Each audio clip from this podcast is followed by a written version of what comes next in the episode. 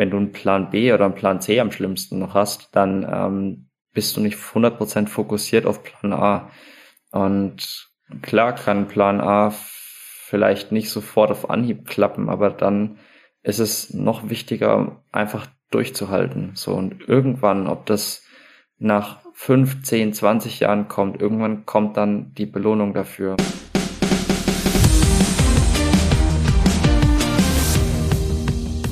Herzlich willkommen zu einer neuen Ausgabe des Sport Unites Us Podcast bei Laureus Sport for Good.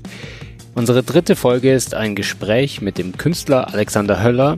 Vorneweg, liebe Hörerinnen und Hörer, ich war selbst leider nur am Ende Teil des Gesprächs. Genau als Alexander in die Leitung gekommen ist, ist meine Internetleitung aufgrund eines riesigen Gewitters zusammengebrochen, weshalb Miki das Gespräch alleine führen durfte, musste. Miki, wie war es für dich? Also musste. Das Gespräch mit Alexander Höller war natürlich ein Vergnügen, von Muss keine Spur. Ich hätte es aber natürlich auch sehr, sehr gerne mit dir, Paul, äh, und Alexander Höller zusammengeführt und nicht alleine.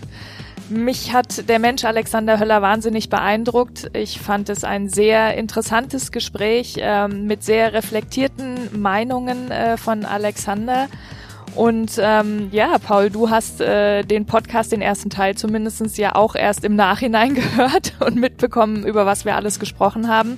Was war dein Eindruck? Ja, für mich erstmal natürlich eine ganz neue Situation. Ich war richtig gespannt, als ich jetzt reinhören durfte und wie du sagst, also wahnsinnig gute Aussagen von Alexander, wirklich ein inspirierendes Gespräch und mir hat es richtig viel Spaß gemacht zuzuhören. Also in dem Sinne, ich hoffe, euch geht's auch so und hört am besten sofort rein. Los geht's. Hallo, Alexander.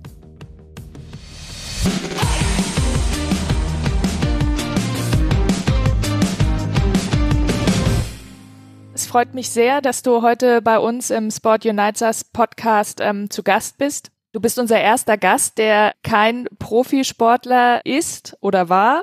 Du bist auch der erste Gast, der kein Laureus Sport for Good Botschafter ist oder mit der Stiftung jetzt auf den ersten Blick was zu tun hat. Du hast aber trotzdem was mit Laureus zu tun und zwar unterstützt du Laureus mit einem Bild aus deiner Waldserie, ähm, was man momentan gerade gewinnen kann. Wie ist es dazu gekommen?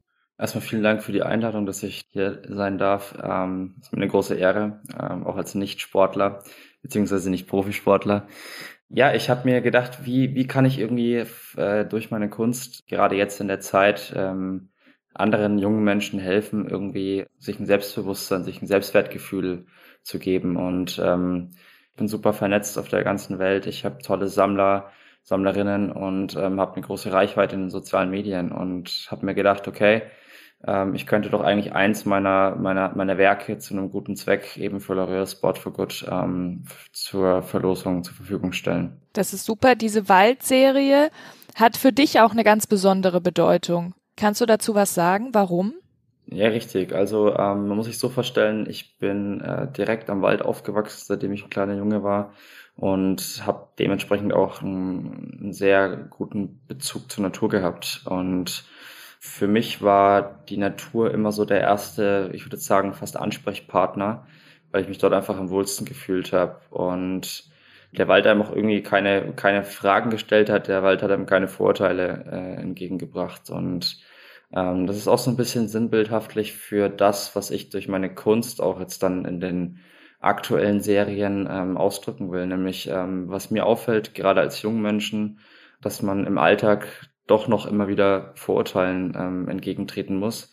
Und gerade wenn man ein bisschen anders aussieht, ähm, für die Zuhörer vielleicht oder Zuhörerinnen ähm, interessant, dass ich ähm, relativ tätowiert bin, also auch im Gesicht. Und da natürlich dann doch Vorurteile sind, wenn man Menschen begegnet, die einen jetzt vielleicht noch nicht kennen, noch nicht gesehen haben, noch nicht erlebt haben. Und ähm, damit einfach so ein bisschen zu brechen und zu sagen, hey, schaut vielleicht mal ins Innere rein und bewertet nicht nur nach dem Äußeren.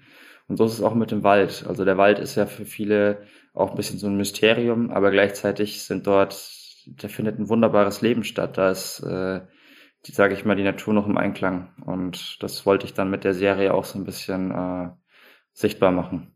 Du hast jetzt ganz viele Punkte angesprochen. Einen, den ich ähm, sehr interessant finde und worüber ich gerne noch sprechen möchte, ist das Thema Vorurteile Wenn du sagst, du hast es in deiner Kindheit, äh, bist du in den Wald äh, oder hast viel Zeit im Wald verbracht, weil der eben keine Fragen gestellt hat oder ähm, blöde Kommentare abgegeben hat oder dich bewertet hat in irgendeiner Form.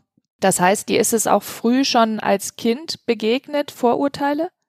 Jein, also als Kind hast du natürlich eine andere, eine andere Wahrnehmung, ein anderes Gefühl, irgendwer was, was dich umgibt oder was Menschen aussprechen oder warum Menschen sich verhalten. Ähm, als Kind habe ich im Wald gespielt, wie jedes andere Kind es eigentlich auch tun sollte. Habe äh, Pfeil und Bogen geschnitzt, habe mir Lager gebaut, habe Fußball gespielt.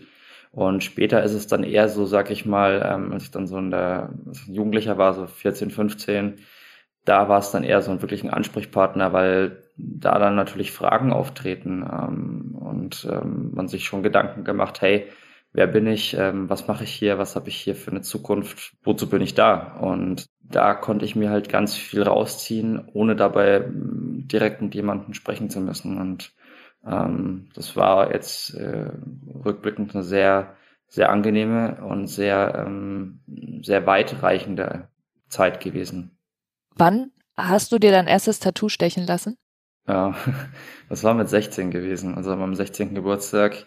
Das war der Schriftzug auch in meiner eigenen Handschrift Art is my passion, also Kunst ist meine Leidenschaft, über die Brust, also direkt über ja, übers Herz. Also quasi kurz vor deiner Entscheidung, die Schule abzubrechen und du hast es schön formuliert, dass du nicht die Schule abgebrochen hast, um Künstler zu werden, sondern um Vollzeitkünstler zu sein. Genau.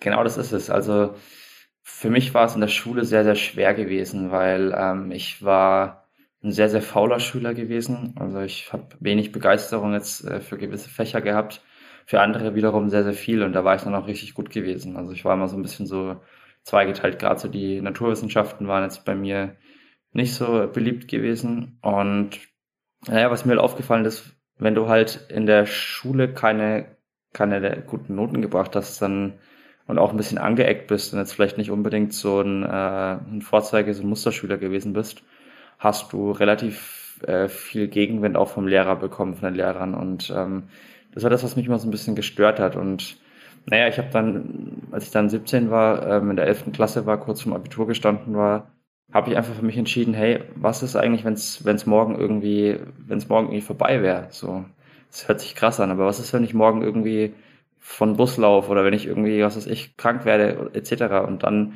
äh, werfe ich mir vielleicht vor, ich habe es nie versucht oder ich habe nie irgendwie diesen Schritt gewagt und naja, habe dann ähm, alles auf eine Karte gesetzt, bin dann ziemlich früh von zu Hause weg auf eine Zeichenschule, erst ein Jahr in München, weil ich noch zu jung war, um mich an der staatlichen Akademie zu bewerben und bin dann ein Jahr später an der Akademie der Bildenden Künste in Nürnberg angenommen worden ohne Abitur und das als einer von, von 100 Bewerbern. Also es sind außer mir ist noch eine weitere Person äh, angenommen worden. Naja, da war ich natürlich dann sehr, sehr erleichtert auf der einen Seite, aber auch dann erst recht angefixt, weil ich ähm, dann natürlich den nächsten großen Meilenstein geschafft hatte und dann ähm, meinem Traum wieder einen kleinen Schritt äh, näher gekommen bin.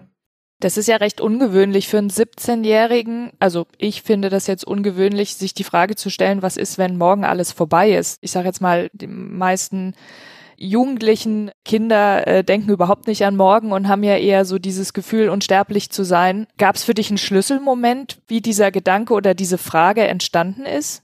Puh, nicht wirklich eigentlich. Also es ist jetzt nicht so, dass ich mich tagtäglich damit beschäftigt hätte oder so, aber das war ähm, immer so ein Gedanke, der mitgeschwebt hatte.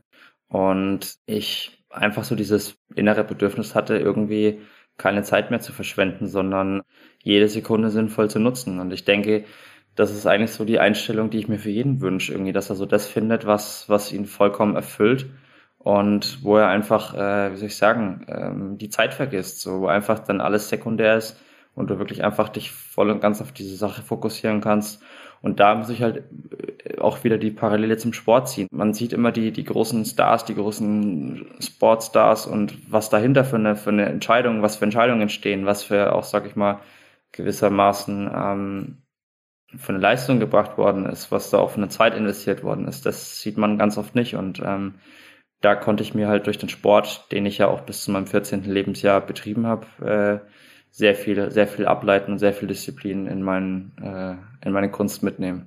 Du hast es gerade gesagt, du hast Sport gemacht, du hast Fußball gespielt? Richtig, ich war Torwart gewesen, ja. Und ähm, hattest du ein Vorbild in der Zeit? Bei mir zum Beispiel waren äh, Kahn, Gigi Buffon, dann Ika Casillas, also da waren große Torhüter dabei, große Namen. Und die waren natürlich klar Vorbilder gewesen. Haben die dich sportlich beeindruckt oder menschlich?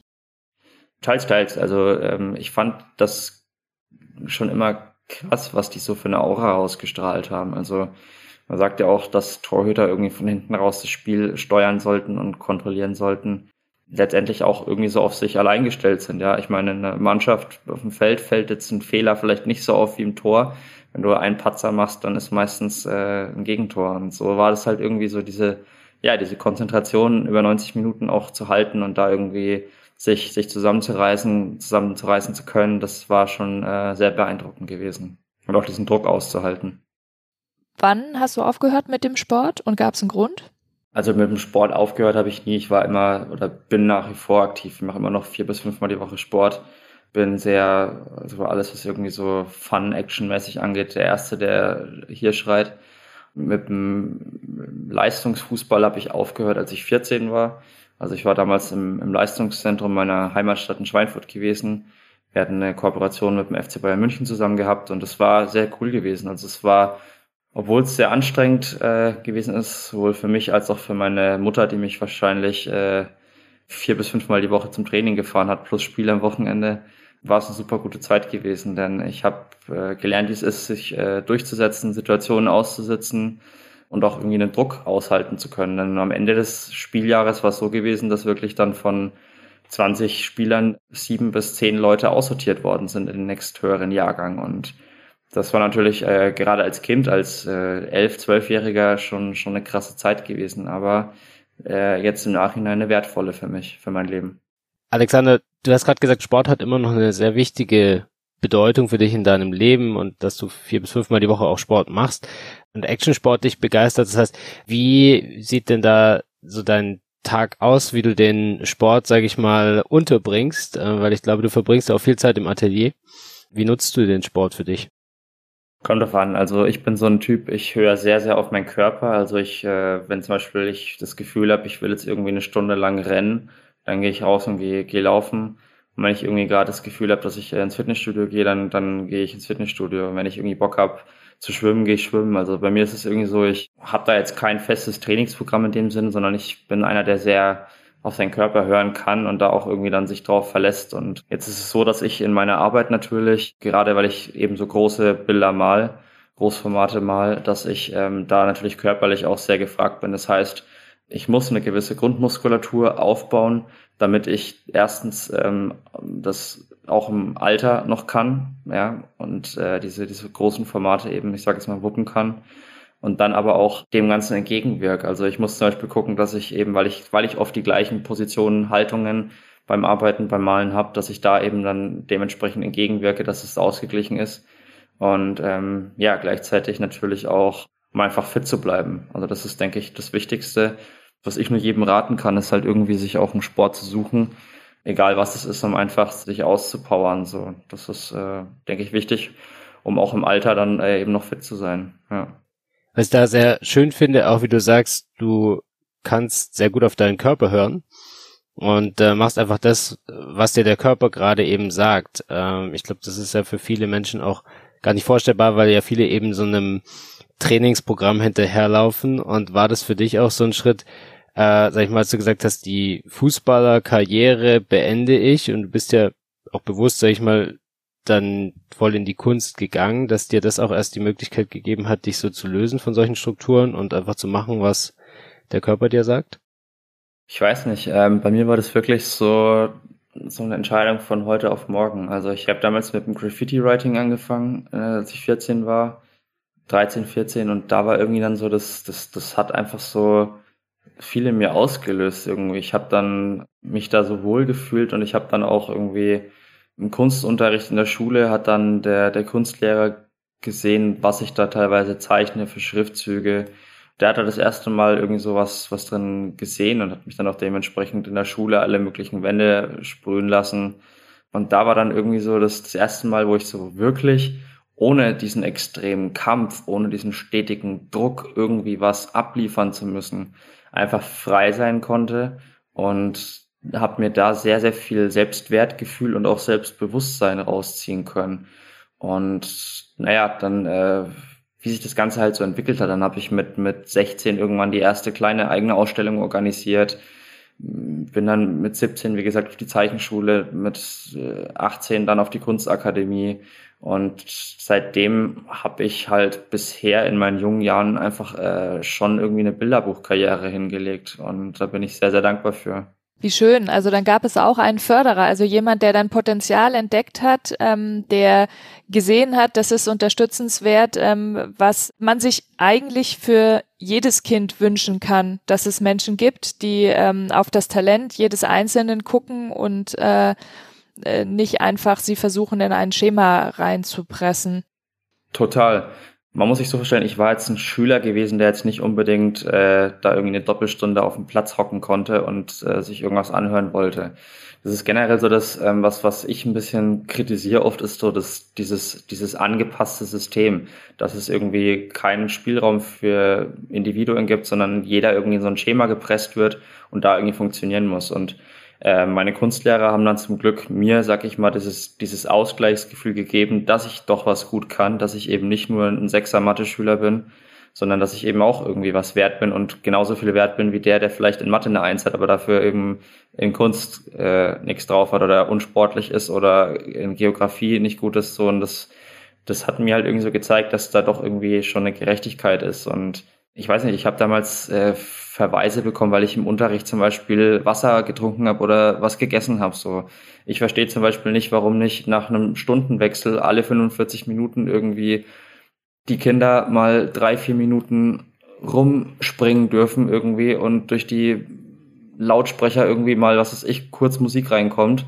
und da irgendwie die Kinder sich mal kurz ein bisschen austoben können und dass sie dann wieder konzentriert sein können. So, das sind letzte Sachen, keine Ahnung, ob die in der Realität umsetzbar sind, so, aber ich weiß nicht, also ich fände es irgendwie ganz gut, wenn da irgendwie so ein bisschen einfach ein, ein Ausgleich auch da ist und nicht so dieses sture, ja, ich finde die gerade diese Verbindung, die du ja auch sagst, was die Kunst in der Form dann und auch die Anerkennung, die du bekommen hast, an Selbstwertgefühl vermittelt hat, erfahren ja viele Kinder dann genau über solche Situationen und ähm, deswegen kann ich das ja gut nachvollziehen, wie du das auch sagst, dass das, dass es solche Menschen braucht und dass du gar nicht nachvollziehen kannst, wie man nur in so starren Strukturen denken kann. Was ich vorhin auch noch ganz interessant fand, war, du bist ja über die, ich sage jetzt mal Graffiti hast du genannt, ähm, mhm. über Street Art quasi dann auch zur Kunst gekommen war das auch verbunden mit einem Freundeskreis und mit Menschen, die dich auf dem Weg dann begleitet haben? Oder hast du das für dich gemacht und dann wurde es eben über den Kunstlehrer und in der Schule erkannt? Wie, wie war das? Weil es ja oft auch so ein Gemeinschaftsthema. Also in erster Linie habe ich das äh, für mich gemacht, habe äh, da selber angefangen, ohne das auch groß jemandem zu zeigen, ohne auch irgendwie das irgendwie jemanden groß zeigen zu wollen, weil ich einfach da angefangen hatte und ich weiß nicht, äh, das einfach für mich gemacht habe. So, das war da so in meiner eigenen Welt gewesen, von der irgendwie keiner was wusste. Und naja, als dann so irgendwie die ersten dann mitbekommen haben in der Schule, dass ich halt äh, das ganz gut konnte oder ganz gut gemacht hatte, dann war ich halt so der, der Kunsttyp gewesen. Und ich muss sagen, ich habe mich da so in der in dieser Position ganz wohl gefühlt irgendwie. So. Ja, es hat sich dann irgendwie alles so, so ein bisschen ergeben und ähm, ich habe das aber nicht gesucht. Also es war jetzt nicht so, dass ich irgendwie mir eine Nische gesucht habe, wo ich irgendwie, hey, sowas, ich kann irgendwie so Out Outsider sein, sondern es hat sich einfach so ergeben und da war ich dann ähm, ganz, ganz happy mit eigentlich. Und konntest du andere auch dann begeistern von den Mitschülern? Also, dass äh, einfach auch Leute gab, die dann vielleicht gesagt haben, ey, ich finde es super cool, was der Alexander da macht und ich hätte mich das vielleicht auch gar nie getraut. Klar, spätestens als ich dann mit 16 wirklich das erste Tattoo hatte, äh, war ich natürlich auch im Lehrerzimmer im Gespräch gewesen, ja. ich weiß nicht, ich war immer so ein Typ gewesen, ich habe immer auf niemanden groß hören wollen. Also ich habe mir jetzt nicht irgendwie so einen, so einen Riegel vorschieben lassen, sondern ich habe mir irgendwie gedacht, okay, wer bist du, der mir irgendwie erzählt, dass ich das das nicht darf oder das nicht sein kann. So bin da einfach immer ich selbst geblieben so und ähm, das ist auch das, was ich jedem ans Herz legen kann, irgendwie so, dass manchmal braucht's, beim einen geht's manchmal schneller, beim anderen dauert es manchmal ein bisschen länger, bis irgendwie dann so dieser Erfolg, was auch immer man als Erfolg bezeichnet, dann dazukommt oder sich, sich sichtbar, bemerkbar macht.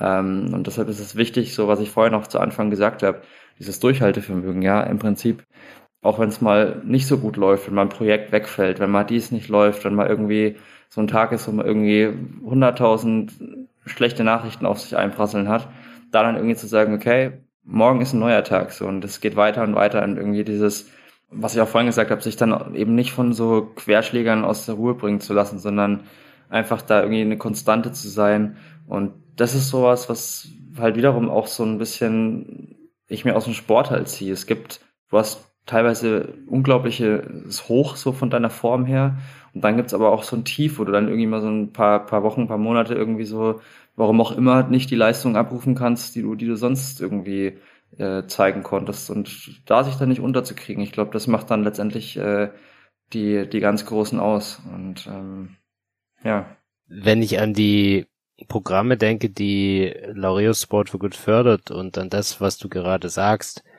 dann glaube ich, dass du vielen Kindern und jungen Menschen da aus der Seele sprichst. Und ich glaube, es wäre wahnsinnig spannend auch für die, äh, nicht nur Sportler kennenzulernen, sondern eben Künstler wie dich. Miki, ich muss da gerade auch ganz konkret an High Five denken, an ein Münchner Projekt, was wir unterstützen mit Laureus. Da geht es tatsächlich viel auch um Kunst und um eben die Freiheit auszubrechen und ähm, sich selbst zu versuchen.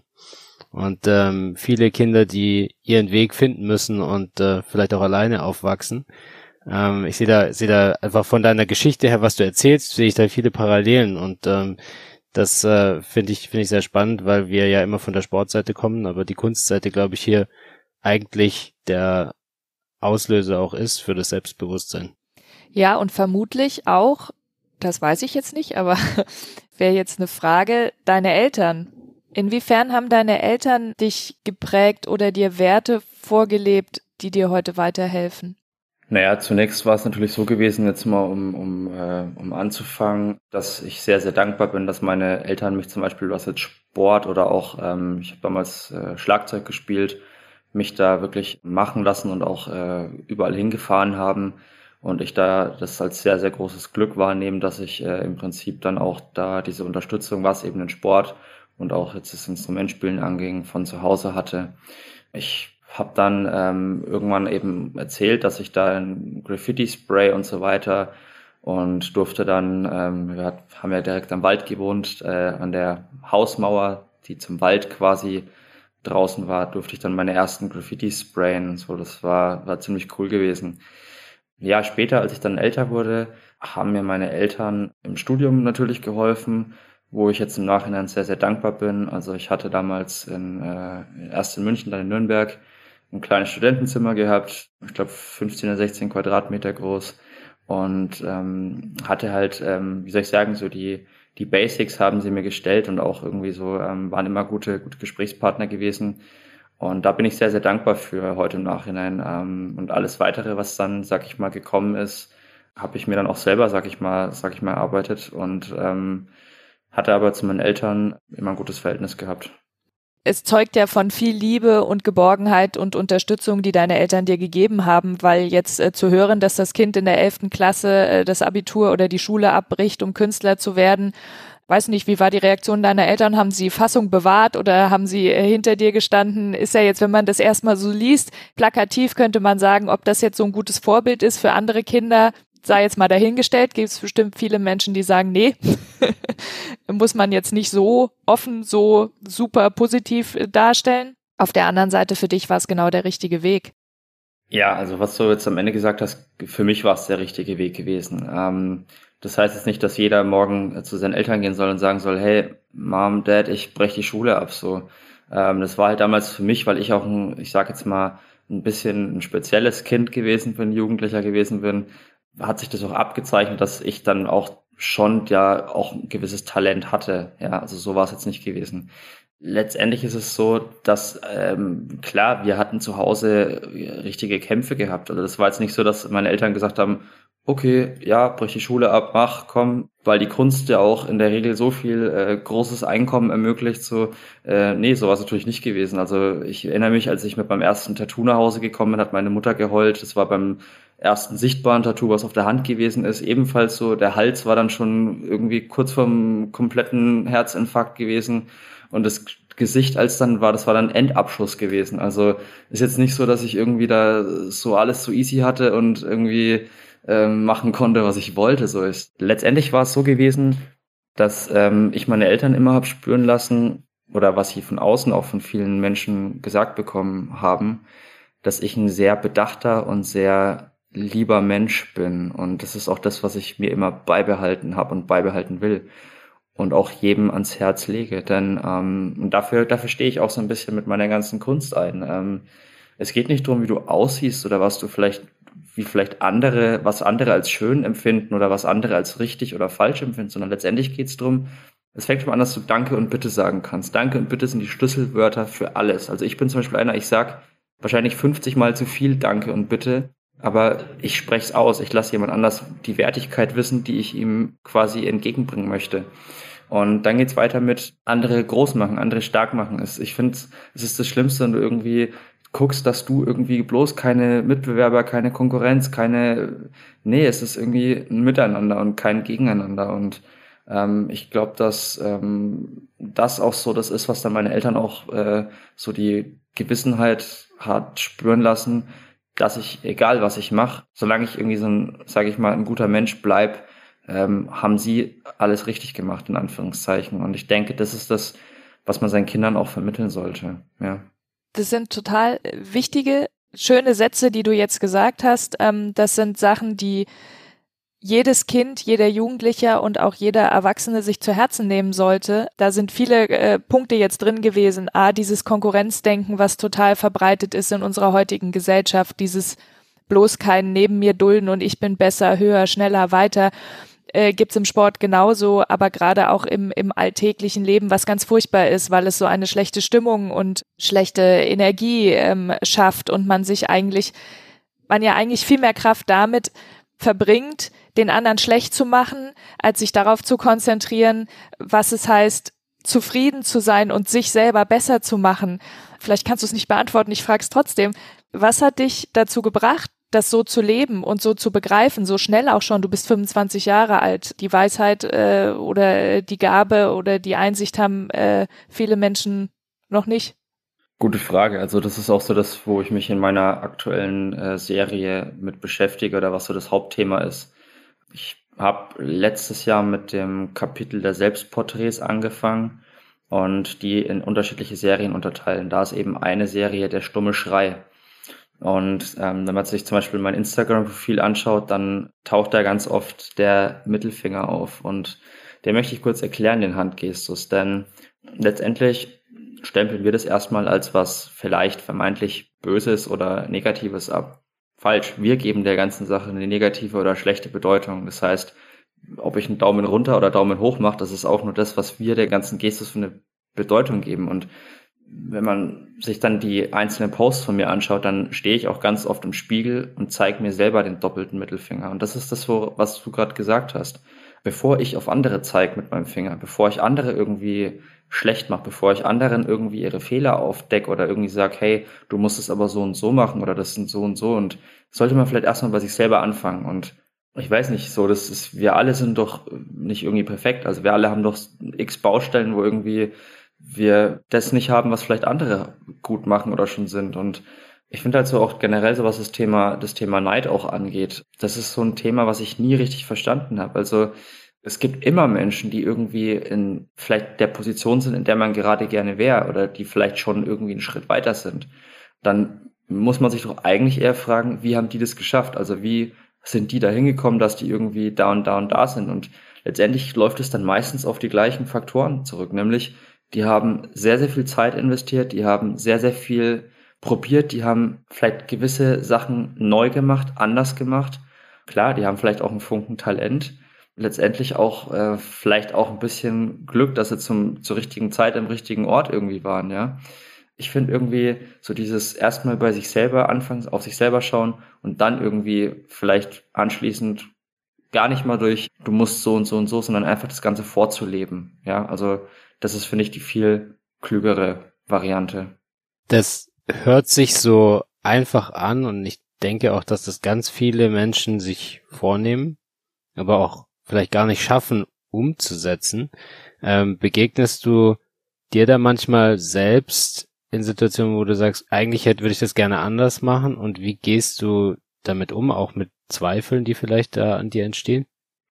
Klar, also ich bin so ein Mensch, ich habe permanent irgendwie so das Gefühl, dass ich noch mehr machen könnte, noch mehr Zeit investieren könnte. Das ist so mein, mein Ding. Also ich äh, wünsche manchmal, dass der Tag irgendwie 100 Stunden und nicht nur 24 hat, weil ich irgendwie so viel reinpacken will wie möglich und sich da einfach so ein bisschen die Geduld zu geben. Das ist so das, was was ich mir einfach wünsche für mich selber.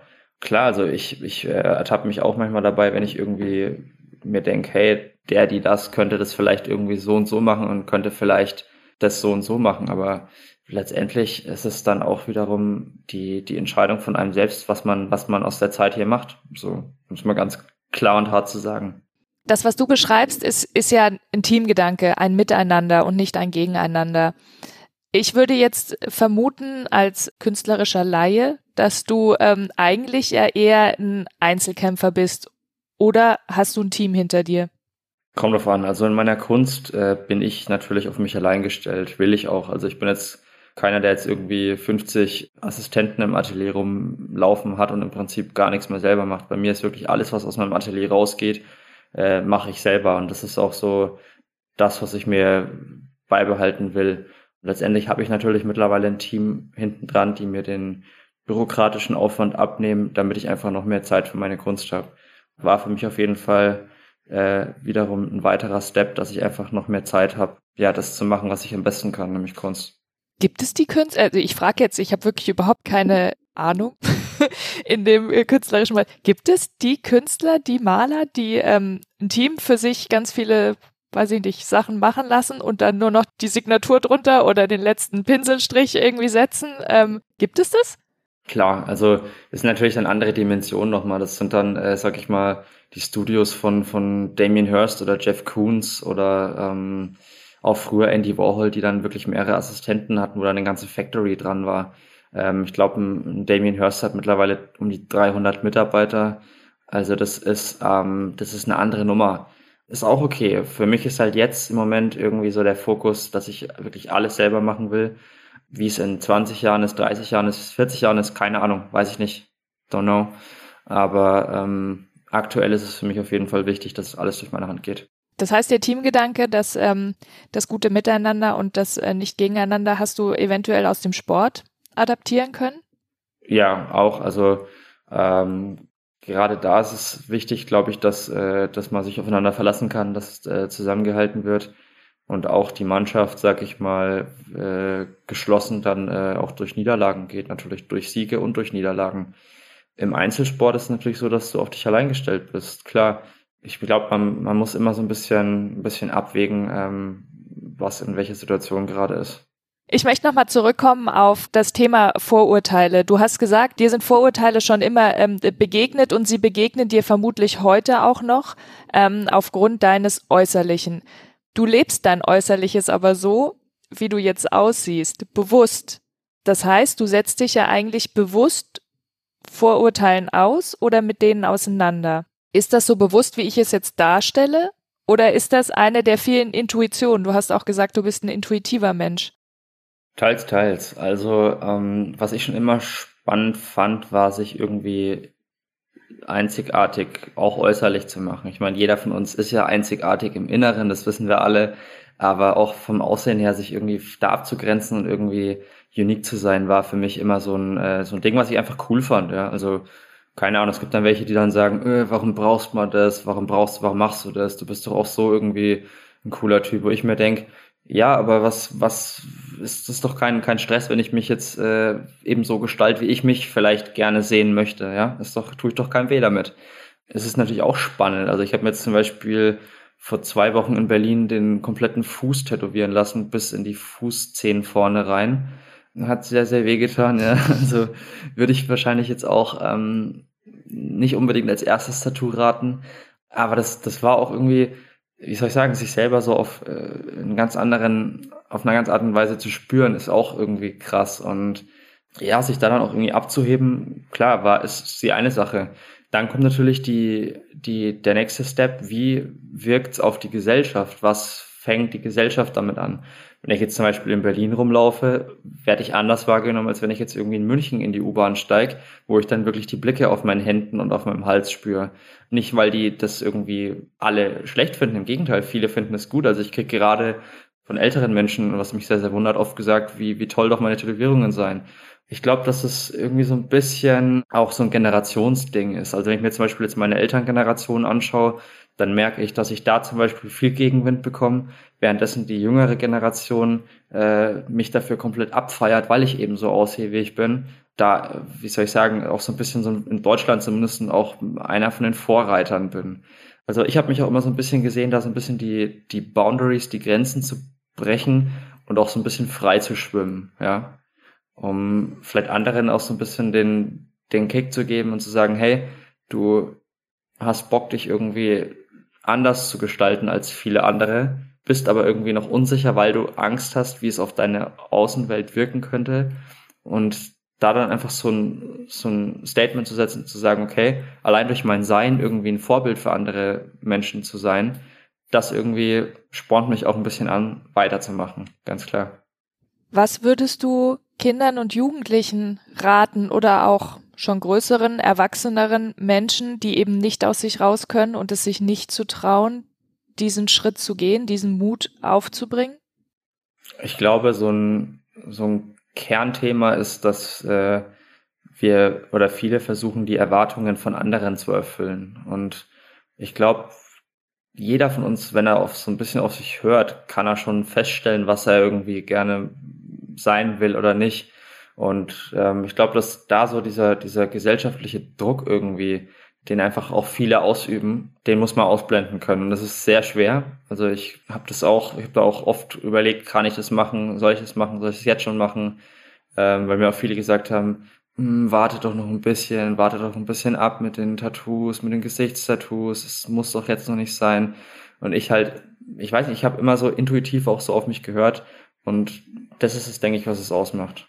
Das heißt, du hast vorher mit Menschen gesprochen und sie gefragt, was sie davon halten würden, wenn du dir ein Tattoo ins Gesicht stechen lässt? Teils, teils. Also wenigen Menschen ja, aber auch äh, bei manchen Tattoos habe ich so einfach gemacht. Also Deine Mama hast du vermutlich nicht gefragt, oder? Nö, nö. Am Gesicht. Die Antwort wäre klar gewesen.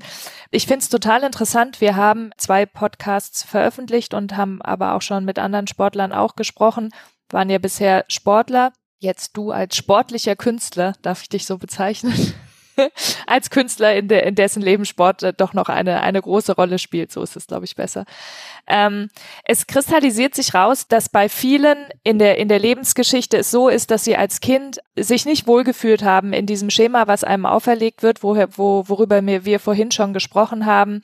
Dieses äh, reingedrängt werden in, in Abläufe, die so sein sollen, in Schemata Sebastian Steutner zum Beispiel äh, hatte auch Probleme in der Schule still zu sitzen und für ihn war der Sport das Ventil und auch er hat intuitiv gehandelt. Einfach nur einen Plan A zu haben, ist mutig. Für Sebastian gab es nur einen Plan A und hat alles auf eine Karte gesetzt. Gab es für dich einen Plan B? Nee, gar nicht. Also ich kann auch sonst nichts anderes außer Kunst. Also ich bin da einfach mehr als dankbar, dass es so, so früh sich auch abgezeichnet hat, dass ich das einfach so mein Leben lang machen möchte. Ja, weil ich oft gefragt werde, auch wegen den Gesichtstattoos, ähm, dieses Warum. Für mich ist auch einfach so, ich, wenn ich in den Spiegel schaue, dann, dann kann ich nicht mehr in ein bürgerliches Leben zurück und will ich auch gar nicht. Und ich finde halt irgendwie, was ich von ganz vielen Persönlichkeiten so wahrgenommen habe, die schon ganz groß sind. Wenn du einen Plan B oder einen Plan C am schlimmsten noch hast, dann ähm, bist du nicht 100% fokussiert auf Plan A. Und klar kann Plan A vielleicht nicht sofort auf Anhieb klappen, aber dann ist es noch wichtiger, einfach durchzuhalten. So und irgendwann, ob das nach fünf, zehn, zwanzig Jahren kommt, irgendwann kommt dann die Belohnung dafür und man darf sich halt auch nicht, nicht ablenken lassen von irgendwie von anderen Schicksalen oder Ereignissen.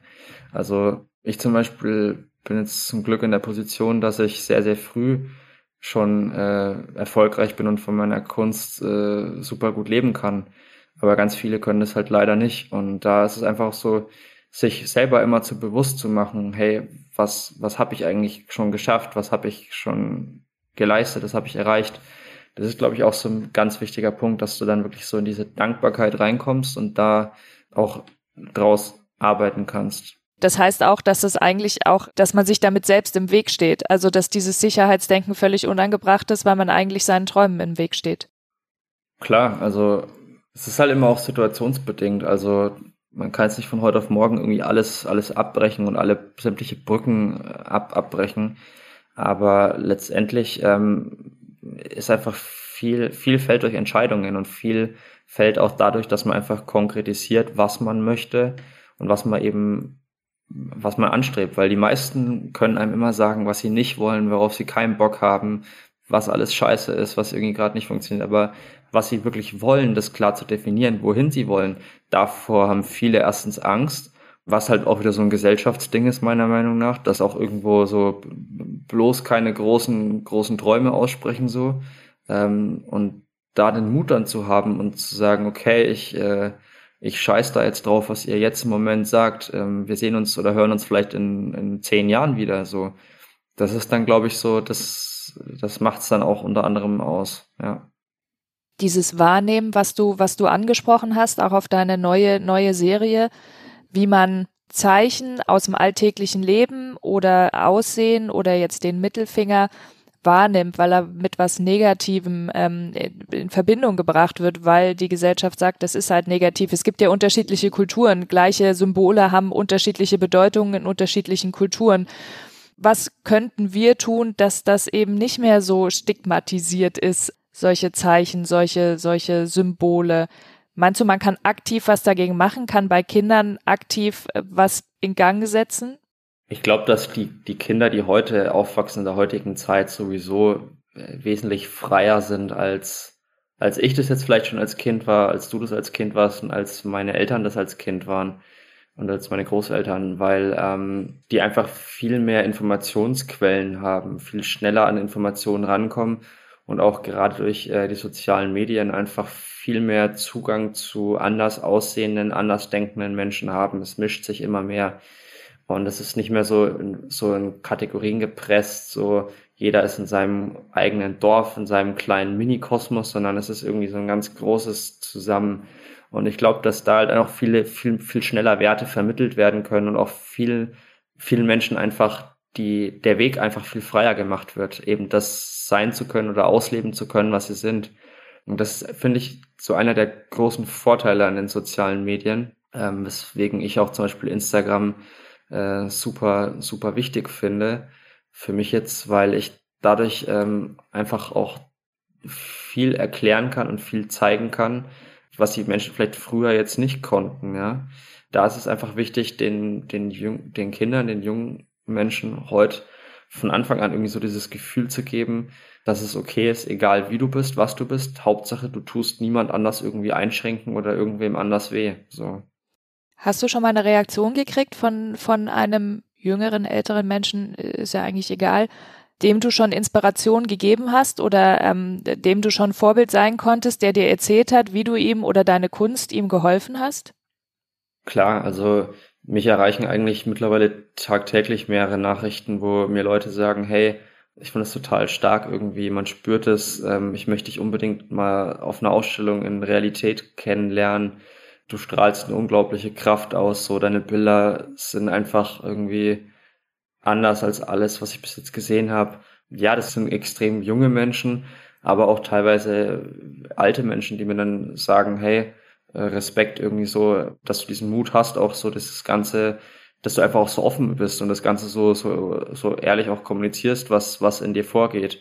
Gleichzeitig kriege ich natürlich auch äh, immer wieder von Leuten Gegenwind, die da halt anders denken, die noch in sehr alten Strukturen denken die mich dann halt äh, aufgrund meines Äußeren bewerten, die sich gar nicht die Mühe machen, irgendwie meine Texte zu lesen, meine Videos zu schauen, in denen ich einfach die Arbeiten erkläre, warum ich sie mache. Warum male ich Figuren, die im Prinzip schreien, die vielleicht irgendwie ein bisschen irre aussehen, so. Was, was, was steckt dahinter? Das finde ich immer so ein bisschen schade, wenn sich Leute halt wirklich nicht mal die Mühe machen, so aktiv mit dem, was ich mache, auseinandersetzen, sondern einfach so, äh, ist ein tätowierter Typ, der irgendwie krasse Klamotten anhat und irgendwie irre Bilder malt, boah, den stempel ich ab und den kategorisiere, kategorisiere ich da irgendwie ein. Das ist so das, was, was ich halt überhaupt nicht, nicht, nicht verstehe. Aber erstaunlich, dass ähm, solche Menschen sich dann die Mühe machen, das negativ zu kommentieren. Für was? Also dann, Voll. ich entnehme jetzt deine Aussage, dass du es auch nicht schaffst, mit denen in Dialog zu treten. Also dass man also du hast ja gerade gesagt, du versuchst es zu erklären, aber das wird wahrscheinlich schon gar nicht mehr gelesen oder wahrgenommen, sondern man wollte einfach nur mal plump kommentieren, dass man es doof findet. Ja, und halt auch irgendwie Hauptsache eine Begründung finden, warum gerade irgendwie ich in der Position bin und äh, die gerade nicht so. Das ist so, das ist so das, was, was halt, was, womit man sich halt extrem leicht macht. Und das, ja. Da sind wir wieder beim Neidthema und äh, Missgunst und den anderen geht's viel besser als mir und ähm, anstatt selber zu gucken, dass man was für sich tut.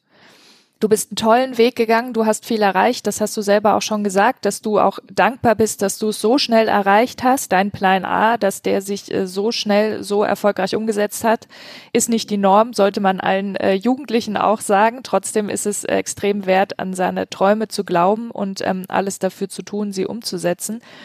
Gibt es einen Menschen oder auch mehrere, ohne die du diesen Weg so nicht hättest gehen können? Letztendlich kann ich, kann ich jedem nur den Tipp geben, dass man sich von nichts und niemandem irgendwie abhängig machen sollte, egal in welcher Art und Weise. Und ähm, ich glaube, dass bei mir einfach immer so dieser, dieser anders sein wollen Gedanke, Gedanke da war, der halt sehr stark ausgeprägt war. Und ich glaube, dass mich das dann auch letztendlich zu dem gemacht hat, der ich heute bin. Alexander, du hast ja ein Bild aus deiner Waldserie zur Verfügung gestellt für eine Verlosung zugunsten der Laureus Sport for Good Foundation. Kannst du erklären, was es mit der Serie auf sich hat und ähm, welches Bild die Teilnehmer gewinnen können? Also es geht um das Bild Wald Nummer 53. Meine Waldserie war ja letztes Jahr das erste Mal in Köln präsentiert worden und nach äh, wenigen Tagen ausverkauft gewesen auf der Ausstellung. Und es ist jetzt sozusagen eines der letzten verfügbaren Bilder, das ähm, es noch zu haben gibt.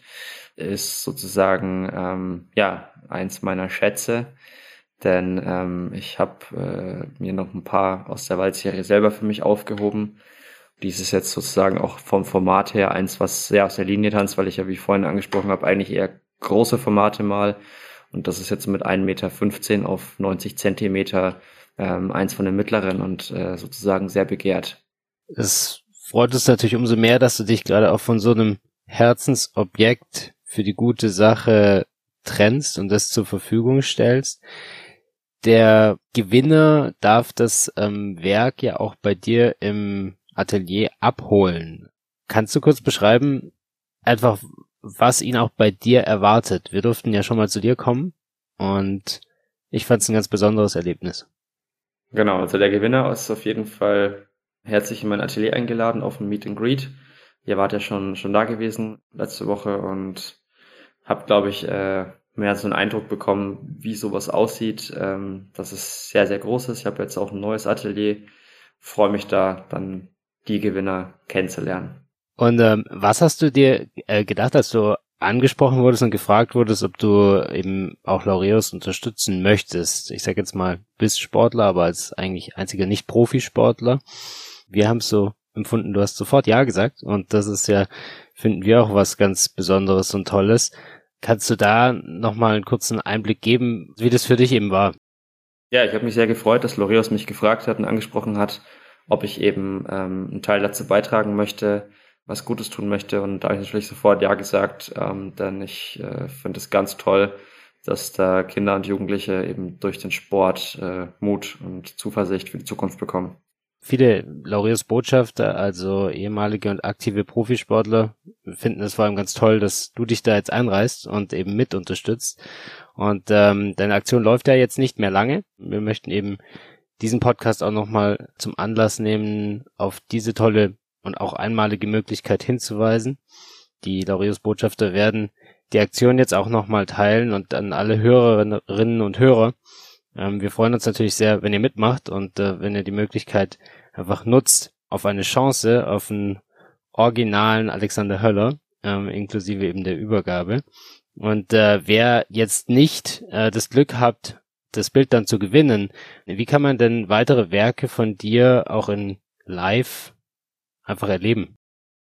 Ja, also ich habe jetzt am Donnerstag ähm, ist die erste Ausstellung seit äh, fast einem Jahr und dann kommt eine wirkliche Ausstellungstournee auf mich zu. Also ich bin dann im August in Berlin am 19.8., dann bin ich am 2.9. in Köln, ich bin am 21.10. in München, habe noch viele weitere Ausstellungen, also da kann man sich jederzeit äh, über meine Website und über Instagram informieren und auch anmelden zu den Vernissagen. Und dort werden dann die neuen Werke präsentiert und ich bin natürlich vor Ort auch dabei. Und meine Ausstellungen sind in der Regel keine Stehpartys, sondern sind eher wild und ähm, interessant. Und ich freue mich, dass da auf jeden Fall dann hoffentlich wieder möglichst viele Menschen zusammenkommen werden und diese Abende, die neuen Arbeiten mit mir zusammen feiern können. Da freue ich mich schon drauf.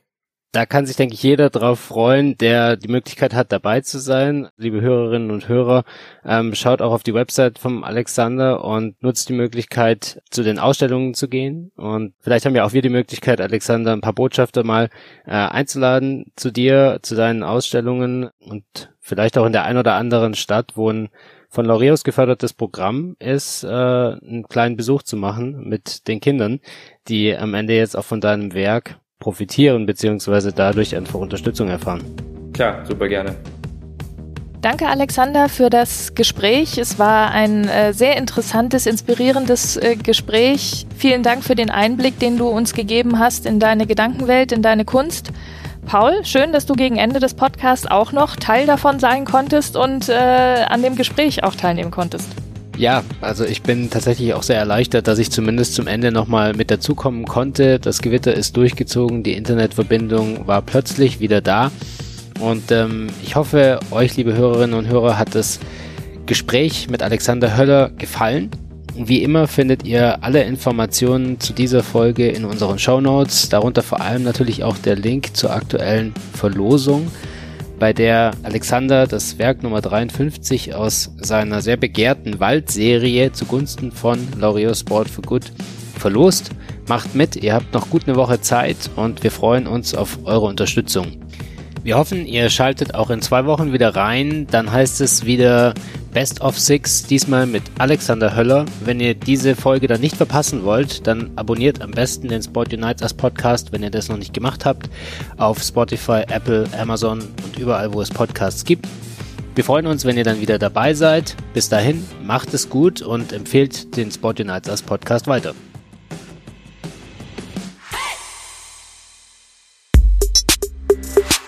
Der Sport Unites Podcast von Laureus ist eine Produktion von Maniac Studios.